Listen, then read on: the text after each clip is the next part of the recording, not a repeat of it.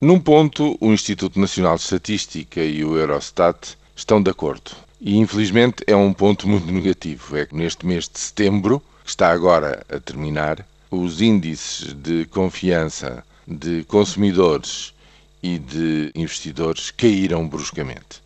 E a nível europeu, segundo o Eurostat, é em Portugal que esses índices caem mais do que em qualquer outro país da zona euro, embora o panorama seja globalmente negativo à escala europeia. E isto dá que pensar. Porquê? Porque justamente havia já uma tímida recuperação nos últimos meses. Os indicadores do Banco de Portugal ainda são positivos, portanto, são calculados de uma forma diferente, mas estes do INE, em setembro, de facto, indiciam que há qualquer coisa de diferente, de extraordinário, se terá passado no nosso país. Bem, pensando um pouco sobre as últimas semanas, eu julgo que houve aqui qualquer coisa de importante que se rompeu eh, em termos de confiança ou em termos de perspectivas futuras, porque estes indicadores são inteiramente subjetivos, são respostas àquilo, à leitura que as pessoas fazem sobre o seu presente e o seu futuro.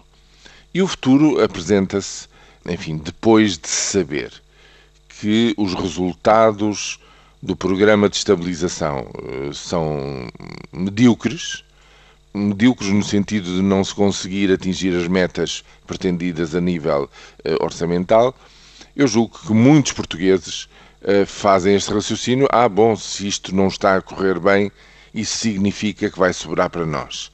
Vai haver ainda mais austeridade, mais apertos para se corrigir no próximo ano aquilo que não se conseguiu atingir este ano. E, portanto, há uma perspectiva muito negativa, o que quer dizer que pela frente temos mais apertos no consumo e hum, continuação de queda do investimento.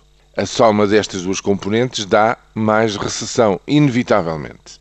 Portanto, resumindo e concluindo, ou há proximamente qualquer coisa que faz com que os portugueses reganhem alguma energia, algum ânimo, voltem a acreditar que vale a pena, no fundo, apostar na sua qualificação, apostar eh, na procura de um emprego, apostar no investimento, sobretudo no investimento que cria emprego e que cria riqueza, ou então pela frente teremos uma continuada descida que não se sabe. Eu julgo neste momento que ninguém poderá uh, dizer com, com certezas que se fique no 1% negativo que está previsto para 2013. E essa coisa só pode ser o Orçamento de Estado. É esse o documento crucial que é, digamos, a, o roteiro da governação para o próximo ano. Veremos o que é que ele nos traz.